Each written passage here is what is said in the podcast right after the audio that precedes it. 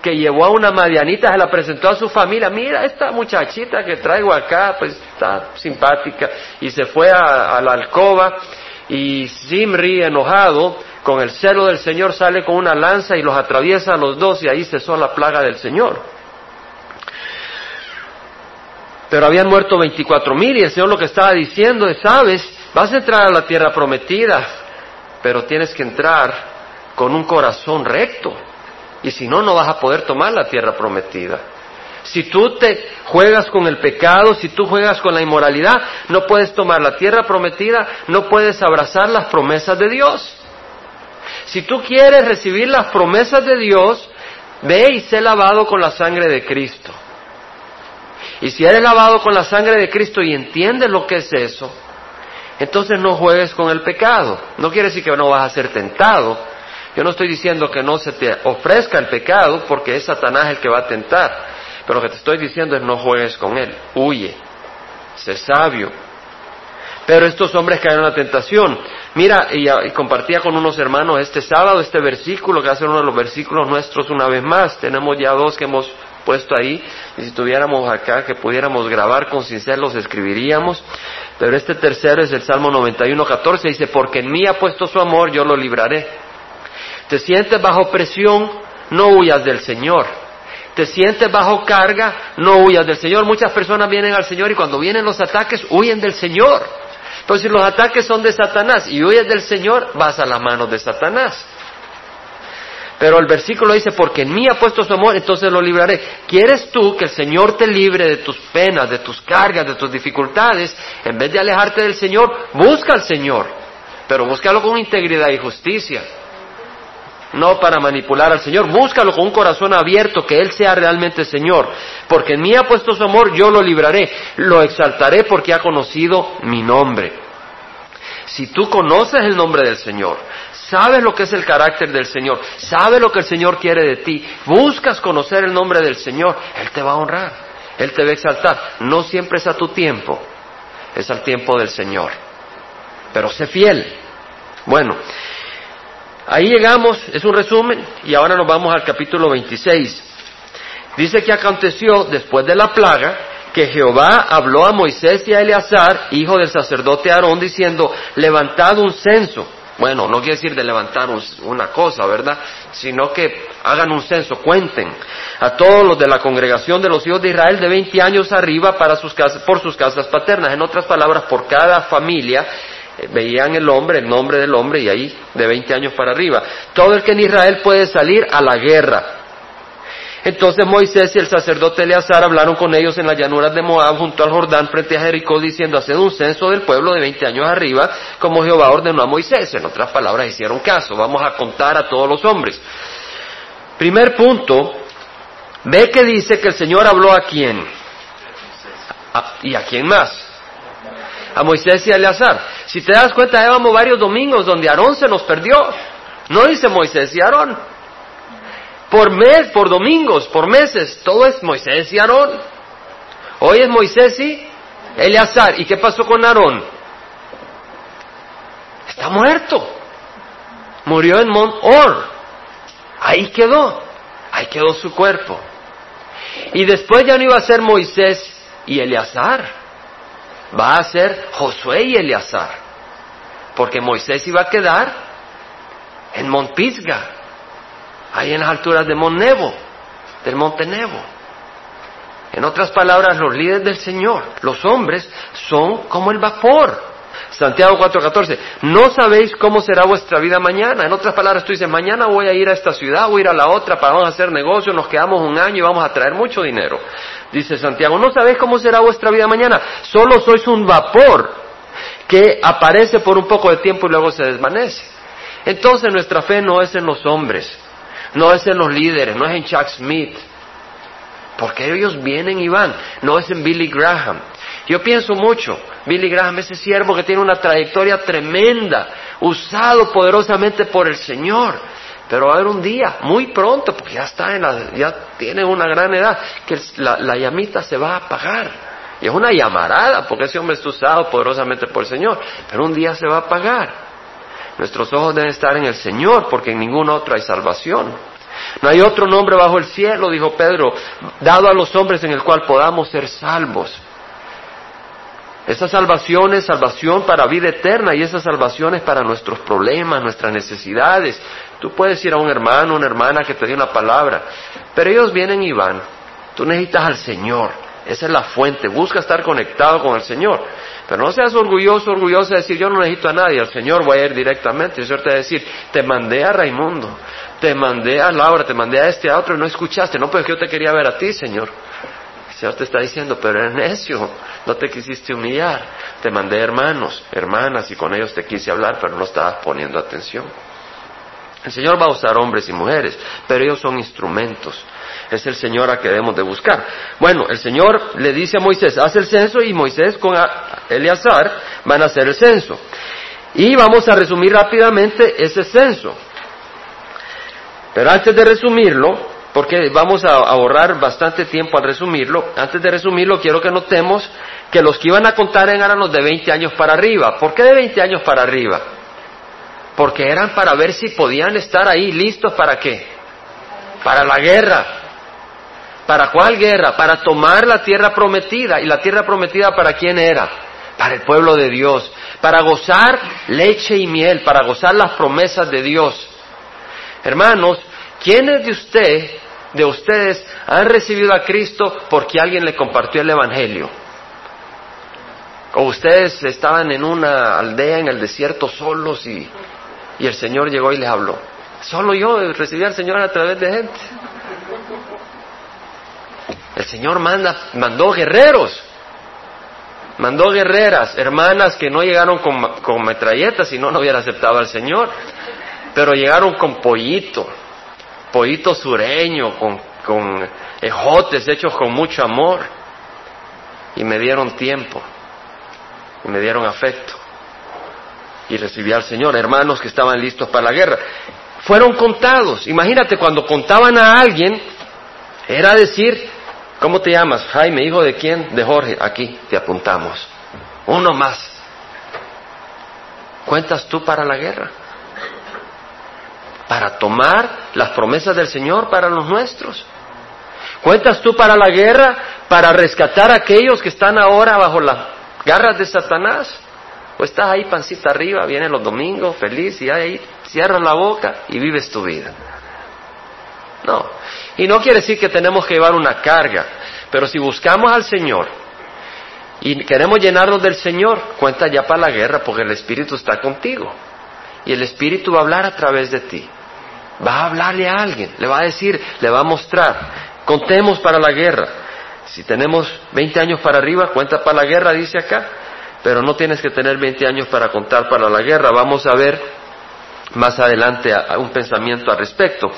Acuérdate de Isaías. El Señor dijo, ¿a quién enviaremos? Isaías dijo, heme aquí. Que cada uno de nosotros digamos, heme acá. Y dices tú, ¿y cómo me va a usar el Señor? Deja que Él te use. En el momento que creas tú que el Señor te va a usar porque tú vales mucho para que el Señor te puede usar porque tú fuiste aquí, tú naciste en Nayarit o naciste en, en Calcuta o en Nueva York, o porque la piel es así o asá, o porque tienes bigote, o porque tienes pelo rubio. No, el Señor te va a usar por su misericordia. Todo lo que quiere el Señor es un corazón dispuesto. Y el Señor te va a usar. Si vemos el censo, las cantidades de gente, y me la voy a, la voy a resumir porque ya me tomé el tiempo, hasta lo conté con mi maquinita de hacer números para ver cómo cuadraba todo. Vamos a correr del, hasta el 2650. De todas las tribus de Rubén contaron 43.730 hombres. 39 años antes, cuando el pueblo de Israel estaba en el monte Sinaí, ¿se acuerdan que cuando llegaron al monte Sinaí, ahí estuvieron casi un año? Y antes de salir, ¿qué fue lo que dijo el Señor? Hagan un censo. Hicieron un censo, está en el libro de números al principio. Bueno, de la tribu de Rubén, en ese tiempo fueron 46.500. 39 años después, fueron 43.700, casi la misma cantidad. No eran los mismos, porque vamos a leer que todos murieron. Estos son los hijos de los que habían estado en el desierto en el primer censo. De la tribu de Simeón, en este censo solo habían 22 mil. 39 años antes eran 60 mil, 59 mil 300. ¿Qué había pasado? Acuérdese de Simri, que era de la tribu de Simeón.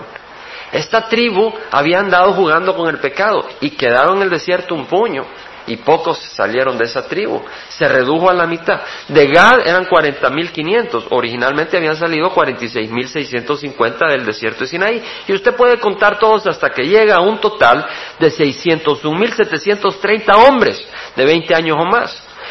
Anteriormente eran 603.550, más o menos la misma cantidad de hombres de 20 años o más. Me compartía Víctor cuando íbamos caminando el sábado, eh, estábamos en una reunión me dice, hermano, imagínese toda esta gente para darle de comer toda esta gente. Y realmente es cierto. Eran más de 600 mil hombres de 20 años para arriba. Póngale que había igual número de mujeres de esa edad. Ya es un, medio, un, un, millón y medio de personas. Y póngale igual número de niños. De dos a tres millones de personas en el desierto. Y el Señor las alimentaba y les daba. Imagínense llevar a tres millones de personas. Agarrar a tres millones de personas de la ciudad de Los Ángeles y llevarlos por el desierto sin carros, sin nadie. ¿Cómo los alimenta? ¿Cómo los debe El Señor lo hizo. Nuestro Dios es poderoso y nosotros con Dios todo lo podemos, con Cristo que nos fortalece. Y si vamos al capítulo 26, versículo 57, leemos los censos de los levitas. Dice, y estos son los que fueron contados de los levitas según su familia. De Gerson, la familia de los gersonitas, de Coal, la familia de los coatitas, de Merari, la familia de los mareritas, es Meraritas, perdón, estas son las familias de Leví, la familia de los Libnitas, la familia de los Hebronitas, la familia de los Malitas, la familia de los Musitas, la familia de los Coreitas, y Coate engendró a Amram. Ya dice, hermano, está hablando en lenguas. Hermano, yo me leí todos los nombres. Usted no sabe, a mí me encanta. Yo no dejo ni un punto, ni una coma. Se lo digo de corazón. Yo no dejo ni un punto, ni una coma cuando leo la Biblia. Porque cada cosa tiene su puesto. Pero ahora no estamos leyendo, a usted le va a tocar. Usted en su casa lea todos los censos, los números, lea las letras, las palabras, es una cosa preciosa poder leer, porque vamos a ver cómo el Señor te descubre grandes tesoros cuando tú crees que la palabra del Señor es la palabra del Señor. Cuando habla de la familia esta, de los libnitas, la de los hebronitas, la familia de los malitas, yo voy a buscar de dónde viene toda esa familia. Y pues todas ellas son descendientes de Leví, de, de los distintos hijos que tuvo Levi. Y el nombre de la mujer de Amram era Jocabed, hija de Levi, que le nació a Levi en Egipto. O sea que Amram, que era nieto de Levi, se casó con una hija de Levi. O sea que Amram se casó con su tía. Y ella le dio a luz de Amram a Aarón, a Moisés y su hermana Miriam. Y a Aarón le nacieron Nadab, Abiú, Eleazar y Itamar. ¿Se acuerdan de Nadab y Abiú? Fueron dos sacerdotes que el Señor quemó. Fuego divino, porque no tuvieron temor del Señor. Pero Nadab y Abiú murieron cuando ofrecieron fuego extraño delante de Jehová. Y los contados de los levitas fueron veintitrés mil. Bueno, 39 años antes habían sido veintidós mil. Pero lea lo que dice. Los contados de los levitas fueron veintitrés mil, todo varón de un mes en adelante. ¿Qué pasó, hermanos? Ring, ring. ¿No nota algo distinto acá? Babies. Mi hermano tiene los oídos bien abiertos. Porque a mí me llamó eso la atención. ¿Por qué contó de todo el pueblo de Israel de 20 años para arriba? Y cuando llegan a los, a los levitas, de un mes en adelante. ¿Te das cuenta? Que hay una diferencia. Hay una diferencia. ¿Por qué? Porque los levitas eran un linaje especial. Era el linaje de la tribu de Leví. Y ellos habían sido escogidos para servir en el templo del Señor. Estos eran escogidos no por su habilidad, sino porque el Señor los había escogido. Y sus armas no eran materiales, ellos no iban a usar espadas, ellos no iban a usar puñales para pelear contra el enemigo, ellos iban a ministrar delante del Señor y ante el pueblo, y así iban a ganar la batalla. ¿Cierto? Quiere decir, hermanos, tú eres linaje especial. ¿Cierto o no? No lo dice Pedro. Vosotros sois linaje escogido, royal sacerdocio, pueblo santo, ¿verdad? Escogido por Dios. Está en primera de Pedro 2.9. Pueblo adquirido para posesión de Dios, a fin que anunciéis la virtud de aquel que os llamó de las tinieblas a su luz admirable. Nuestras armas no son carnales, Nuestras armas no son metralleta, de, títulos universitarios, nuestras armas no son carnales. Todo lo que necesita es que seas del linaje de Leví. Bueno, estoy hablando simbólicamente. Todo lo que se necesita es que seas parte del pueblo del Señor. Y entonces ya estás en las filas del ejército del Señor, ya cuentas. Porque el Señor jamás dijo, bueno, puedes pelear, porque nuestra pelea no es con armas carnales. Y si, vas y si no podemos ganar con armas carnales en las cosas del Señor, ¿cómo vamos a ganar nosotros mismos sin la ayuda del Señor contra enemigos poderosos como Satanás y sus demonios que son espirituales? Imagínate que nuestros enemigos fueran carnales, de carne y hueso, un ejército de soldados, los Marines, y a nosotros nos tocara pelear contra ellos, pues nos ganarían. ¿Y cuán más poderoso es Satanás y sus demonios?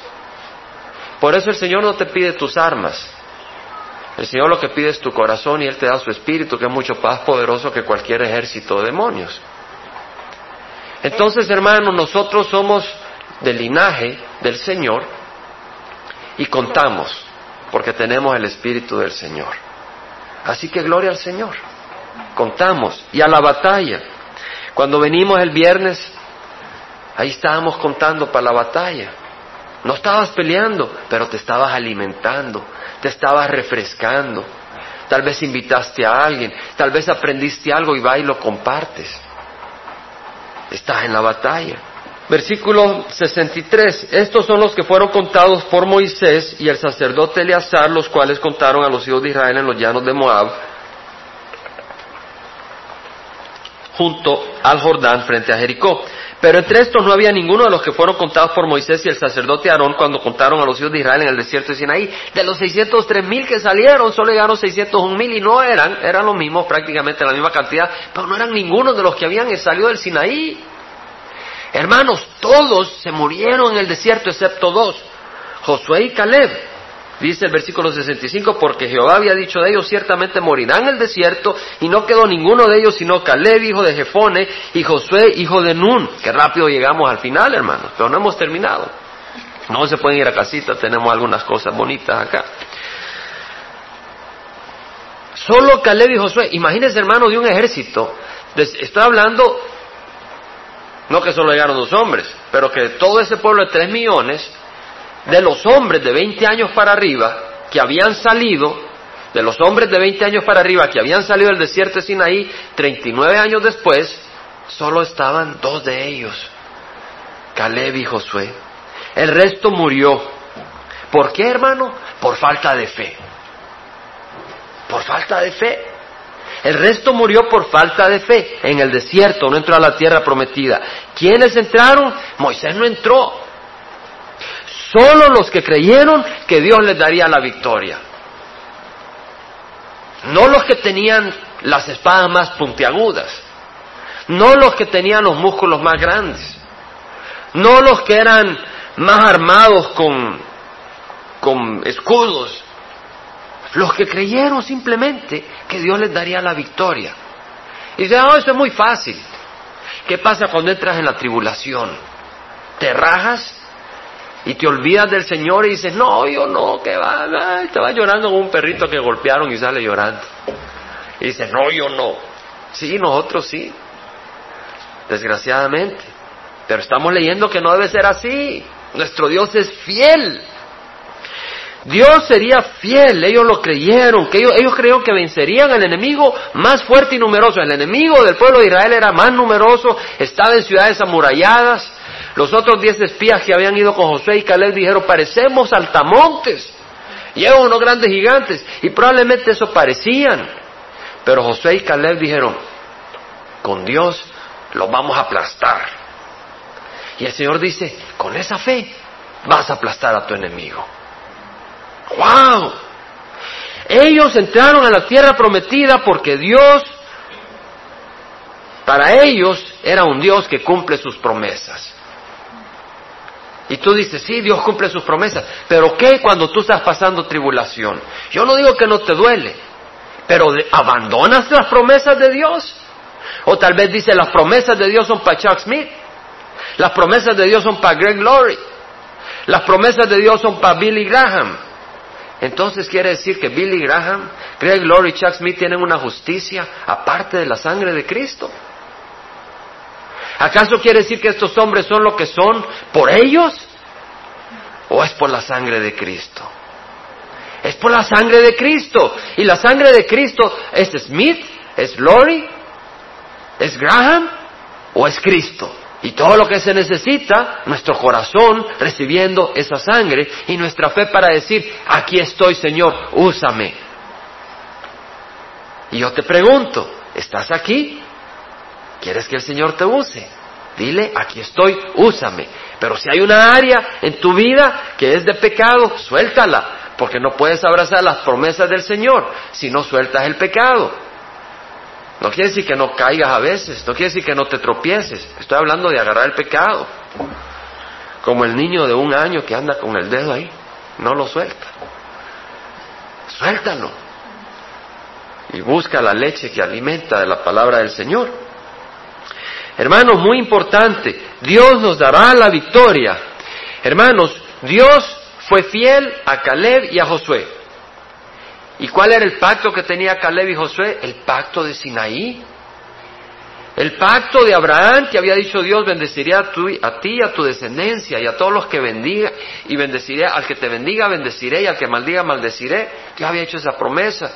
Y, en Sinaí, pues estos son los mandamientos, ustedes cumplan estas leyes y yo voy a ser fiel con ustedes. Y Caleb y Josué dijeron, bueno, vamos a ser fieles a la ley del Señor. Y ellos en su, pues, pues fallaban como hombres, pero estaban totalmente entregados al Señor y el Señor fue fiel a ellos. ¿Y no va a ser más fiel el Señor ahora con el pacto de sangre de su propio Hijo Jesucristo? ¿O nos va a dar la espalda? No nos va a dar la espalda, hermanos. Hermano, usted está hablando pura mecha. No, es el Espíritu el que te está hablando. Yo no soy pura mecha, yo clamo al Señor, Padre Santo, ayúdame. Es la gracia del Señor, hermanos. Y es el Espíritu que nos está diciendo abrazar las promesas del Señor. Hermanos, cuando tenemos el libro de Hebreos capítulo 11, el Señor está hablando de la fe. Dice que por la fe Abraham habitó como extranjero en la tierra de la promesa, porque esperaba la ciudad que tiene cimientos cuyo arquitecto y constructor es Dios. Abraham dejó su tierra, dejó su parentela, su familia. Imagínate, el Señor le dice a Abraham, deja las riquezas, deja los dioses de tus padres, deja tu familia, vete mil mías, allá por el desierto, por tierra extraña, te llevo a un nuevo lugar. Y Abraham dice, está bien Señor, yo creo en ti. Y el Señor lo bendijo tremendamente, pero mira, él creyó. Él no tuvo que ser especial, él simplemente creyó y le obedeció al Señor. Leemos de Moisés que cuando era ya grande rehusó ser llamado hijo de la hija de Faraón, escogiendo ser maltratado con el pueblo de Dios antes que gozar los placeres temporales del pecado, las riquezas y el oprobio de Cristo los prefirió a los tesoros de Egipto. Salió de Egipto sin tener miedo a la ira del rey porque se mantuvo firme como viendo al invisible. Por fe Moisés, por fe, por fe, no tuvo miedo. Muchas veces tú no caminas en las cosas del Señor, o yo no camino en las cosas del Señor, o yo no doy pasos en las cosas del Señor por miedo. Y aquí vemos el que Moisés por miedo no tuvo miedo. No por miedo, por fe no tuvo miedo y salió. El faraón que lo iba a buscar, lo iba a matar. Moisés dijo, no, no es así la cosa y vamos adelante. Y luego con fe fue a encararse ante el faraón. Y luego leemos el versículo 11, capítulo 11, versículo 32, eh, de Gedeón, Barak, Sansón, Jefté, David, Samuel y los profetas. Ve Samuel, gran profeta del Señor. Y los profetas que por la fe conquistaron reinos, apagaron la violencia del fuego, escaparon del filo de las espadas, siendo débiles fueron hechos fuertes. Hermanos, ¿quién de ustedes es fuerte? Yo sé que aquí hay algunos fuertes. En serio, pero sabe, yo soy bien débil, hermano. En la carne yo soy bien débil. Yo era bien llorón cuando era chiquito. Ustedes no me conocen. Me asustaba todo, hasta la sombra me asustaba, hermanos. En el Señor soy fuerte, en serio. Aquellos que eran fuertes, sí se me ponían cuando yo tenía seis, siete años ahí en la escuela. Ahora andan como gatitos, todos corriendo, huyendo, débiles en la vida. Y el Señor me tiene fuerte, sosteniéndome en sus manos. Aquí dice que siendo débiles fueron hechos fuertes, se hicieron poderosos en la guerra. Pusieron en fuga a, ejércitos extranjeros.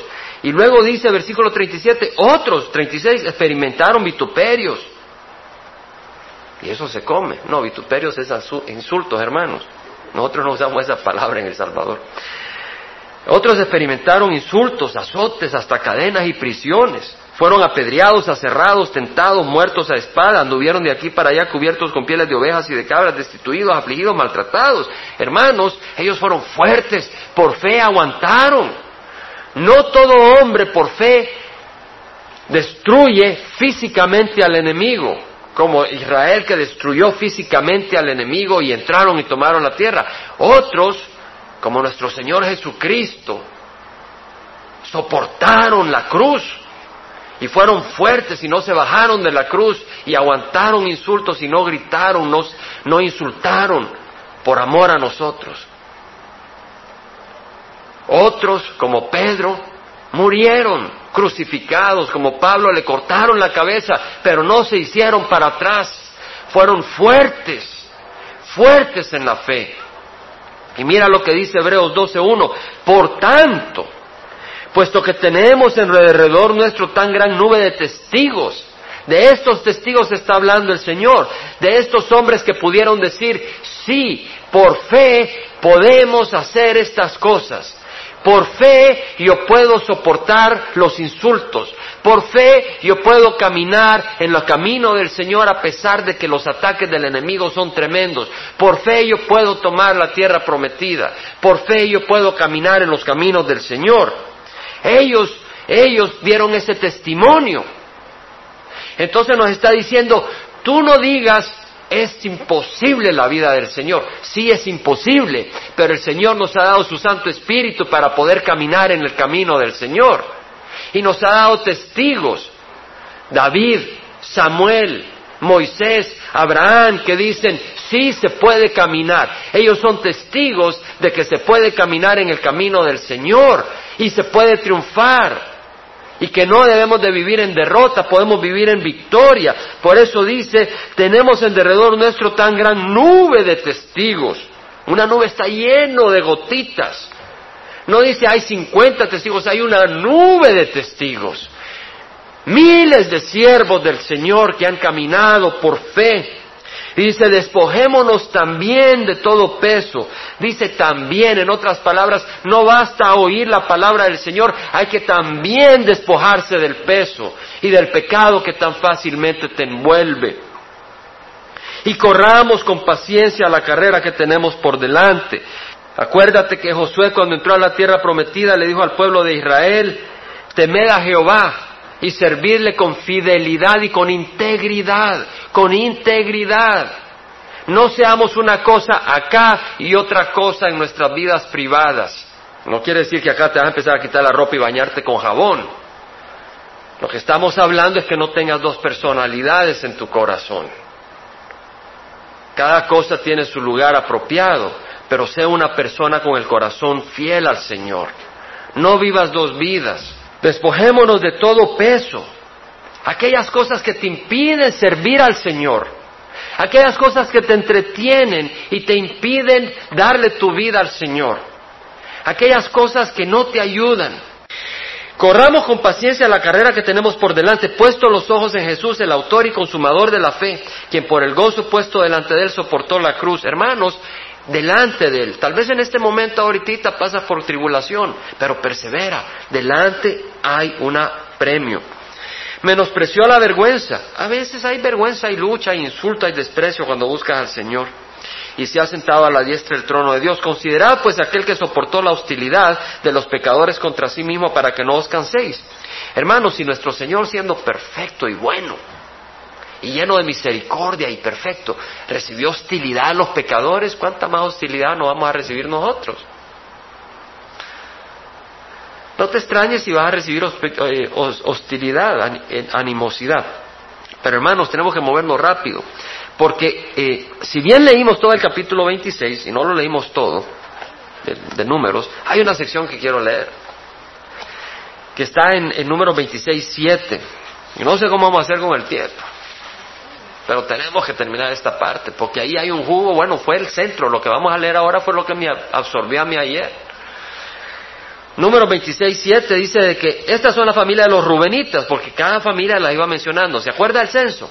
Que iban contando cada familia, cuántos habían de cada familia. Cuando llegó a Rubén, dice, estas son las familias de los Rubenitas. Los que fueron contados de ellos eran 43.730. El hijo de Falú, Eliab. Y los hijos de Eliab, Nemuel, Datán y Abiram. Estos son el Datán y el Abiram que fueron escogidos por la congregación y que contendieron contra Moisés y contra Aarón en el grupo de, con el grupo de Coré cuando contendieron contra Jehová. Y la tierra abrió su boca y los tragó a ellos junto con Coré cuando aquel grupo murió y cuando el fuego devoró a 250 hombres y sirvieron de escamiento. ¿Se acuerdan la historia de Datán, Abiram y Coré? ¿Quién se acuerda? Levanten la mano, no más para ver si alguien se acuerda. Sean honestos. Solo uno se acuerda. ¡Wow! Lean la Biblia, hermanos, sáquenle jugo. Estos son, en número 16, vamos a hacer un pequeño repaso. Tenemos que repasar esto. Versículo 1 del capítulo 16, que se reveló Coré, hijo de Isar, hijo de Coat, hijo de Leví, con Datán y Abirán, hijos de Eliab, hijo de Pelet, hijos de Rubén, se alzaron contra Moisés junto con algunos de los hijos de Israel, 250 jefes de la congregación, escogidos en la asamblea, hombres de renombre. Y se juntaron contra Moisés y Aarón y le dijeron, basta ya de vosotros, porque toda la congregación, todos ellos son santos, y Jehová está en medio de ellos. ¿Por qué entonces os levantáis por encima de la asamblea del Señor? Lo que había pasado es que los únicos que podían quemar incienso en el lugar santo eran los sacerdotes, los descendientes de Aarón, que era una de las familias de Leví. Y Datán y Abiram fueron animados por Coré, que era, Coré era descendiente de los levitas pero no era el descendiente de los de Aarón. Entonces él no tenía el derecho de quemar incienso en el lugar santo. Entonces él dijo, ¿cómo es posible que solo Aarón y sus hijos y su descendencia van a hacer eso? Nosotros también somos importantes, dijeron ellos. Y en, ese ánimo animó a Datán y a Abiram, que eran hijos de Rubén, lo mismo que On, descendientes de Rubén. Los animó a la rebelión. Y viene Moisés y le dice, ok, y además agarró a 250 líderes, hombres de liderazgo prominentes, le dijo, ok, agarra a los 250 hombres, le dijo a Corea, agarren incenciarios, pónganle incienso mañana en la mañana y vamos a ver, y vengan enfrente del, del, del, tabernáculo y vamos a ver a quién escoge Dios. Y luego dice Moisés, bueno, ¿y dónde está Tami Abiram que nos está retando acá? Y no, no quiere ir, no quieren venir, porque dicen de que ahora tú te quieres enseñorear de ellos. Así que va Moisés a las tiendas de Datán y Abiram y dice, ok, apártense todos, los del pueblo, de las tiendas de Coré, de Datán y de Abiram. Y si realmente no es cuestión mía, sino es cuestión de Dios, estos hombres no van a morir una, tierra, una muerte normal, se va a abrir la tierra y se los va a tragar. Y efectivamente salieron las familias de Datán y Abiram a las tiendas a mirar a Moisés. A ver ¿qué, pasaba con este Moisés. Pero el pueblo sí huyó, se asustó el pueblo, pero la familia de Datán y Abiram y sus gentes, sus descendencias, sus pertenencias, todo ahí, ahí salieron. Y se abrió la tierra y los tragó. Y se tragó a los hombres de Coré. Pero ¿sabes qué dice Números? Que a propósito no le he mencionado. Números 26, versículo 11, ¿qué dice? Los hijos de Coré no murieron. Uh, eso me mandó en un speed a buscar por qué no murieron esos hijos de Coré. Y anduve examinando, le di vuelta a la Biblia como diez veces. Y el Señor me bendijo. Y quiero compartir esa bendición. Los hijos de Coré no murieron. ¿Cómo es posible? Coré murió. Coré no murió tragado por la tierra. Coré murió por fuego. Porque Coré era de los que llevó el incenciario con los otros 250 a quemar incienso. Y dice la palabra del Señor que vino fuego del cielo y quemó a los 250. Y el Señor dijo, agarren los incenciarios, aplástenlos y pónganlos en el, en el, en el, el altar de sacrificio como un, porque son santos. El Señor ha santificado eso, lo ha apartado para Él, ha mostrado su justicia. ¿Por qué no murieron los hijos de Coré? Aquí está la respuesta, hermanos. El Señor dijo, apártense. Los hijos de Coré no siguieron a su padre en la rebelión. los hijos de Coré se apartaron de su padre. Los hijos de Coré dijeron, como decimos en buen salvadoreño, no sé si decimos eso en buen mexicano, huesos, yo de aquí me voy. Los hijos de Coré reconocieron que era la palabra de Dios y tuvieron respeto a la palabra de Dios más que a la palabra de su padre. Y salvaron sus vidas. Y no solo salvaron sus vidas. Fíjense qué interesante. Solo se lo voy a mencionar, apunte si quiere apuntar, porque yo hice, bastante tarea, esto me tomó la mayoría del tiempo en mi estudio, poder confirmar lo que le voy a decir. Y ahora estoy convencido, lo confirmé. Si usted mira eh, los descendientes de Leví, Coat es descendiente de Levit, Isaar es descendiente de Coat, Coré es descendiente de Isaar, ahí puede verificar que, que Coré realmente era descendiente de Leví. Y luego se va a dar cuenta que cuando distribuyen la, tierra y distribuyen a los levitas en todo Israel, a los descendientes de Aarón, el Señor los manda a Hebrón, a ciudades en Hebrón y en las áreas esas los manda. Pero a los demás, y lo más probable, a los demás, o sea que no eran aronitas, como los de Coré, los mandó a la tierra de Efraín y a otras ciudades, pero principalmente Efraín. Si usted va y agarra el libro de Samuel, se da cuenta que allá parece un Elcana de la tierra de Efraín. Y este Elcana tiene un hijo que se llama Samuel. Y si luego te vas a buscar en Crónicas, 1 Crónicas 6, 33 al 38, 1 Crónicas 6, 61, 1 Samuel 1, 1 y 8, versículo 2, te das cuenta que el Samuel, descendiente de Coré, es hijo. Hay, un Samuel, pero hay varios Elcanas, y por eso hay que hacer un poco de investigación. Es hijo de un Elcana, y este Samuel tiene un hijo que se llama Joel. El Samuel que iba a ser el gran profeta de Israel, que menciona el libro de Hebreos como uno de los grandes hombres de la fe. Tuvo un hijo que se llama Joel, era hijo del Cana, era descendiente de Coré. A mí esto me, me impresiona. Coré trajo rebelión al pueblo de Israel. Coré fue quemado por fuego divino. Pero de sus hijos que dijeron, no, yo voy a seguir a Jehová, aunque mi padre no siga a Jehová. De sus hijos vino uno que fue profeta, habló las meras palabras de Dios y guió al pueblo de Israel en las cosas de Dios. ¿Qué cosa más hermosa? Un nuevo principio. Hermano, si tu padre fue un asesino, fue lo peor, un vulgar, lo que quieras, eso no quiere decir que tú no puedas tener un gran principio y ser un gran siervo del Señor, una gran sierva del Señor. Y si tú has andado en lo más sucio del lodo, si alguno está en Cristo, nueva criatura es. Y las misericordias de Dios son nuevas cada mañana. Y te digo, es hermoso. A mí esto me trae una... Yo quería saber si ese Samuel era el descendiente de Coré. Y me pasé un buen rato hasta que llegué a comprobar, fuera de duda en mi corazón, por las escrituras, que ese Samuel era el descendiente de Coré. No podía, no podía ser, decía yo, y empezaba, será el mismo, y empezaba. Es el mismo, hermanos. Es el mismo. Esto me trae gran esperanza a mi corazón. Y una lección a ti y a mí. La lección es muy sencilla, hermanos. Si tu esposo, tu esposa, tu padre, tu hijo, tu amigo van en contra de Dios, tú sé sabio, sigue a Dios, no al hombre, cueste lo que te cueste. Si tu esposo te dice, te voy a abandonar si tú sigues a Cristo, deja que te abandone. Favor te va a hacer. Si tu padre te dice, roba, pues tú dices, no robo. Y si te echa de la casa, que te eche de la casa. Dios va a ser tu padre. Si tu marido te dice, miente,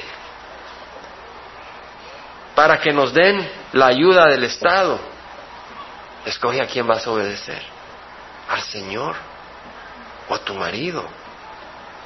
Si tú pones al Señor primero, ¿qué dice la palabra del Señor? Porque su amor ha puesto en mí, yo lo libraré. Hermanos, pongamos el corazón en el Señor y Él nos va a librar. Nuestra liberación no es un hombre, nuestra liberación está en el Señor. Por lo tanto, temed a Jehová y servirle con integridad y con fidelidad. Quitad los dioses que vuestros padres sirvieron al otro lado del río y al Egipto. Los nuestros no sirvieron en el otro lado del río y en Egipto, sirvieron en Latinoamérica.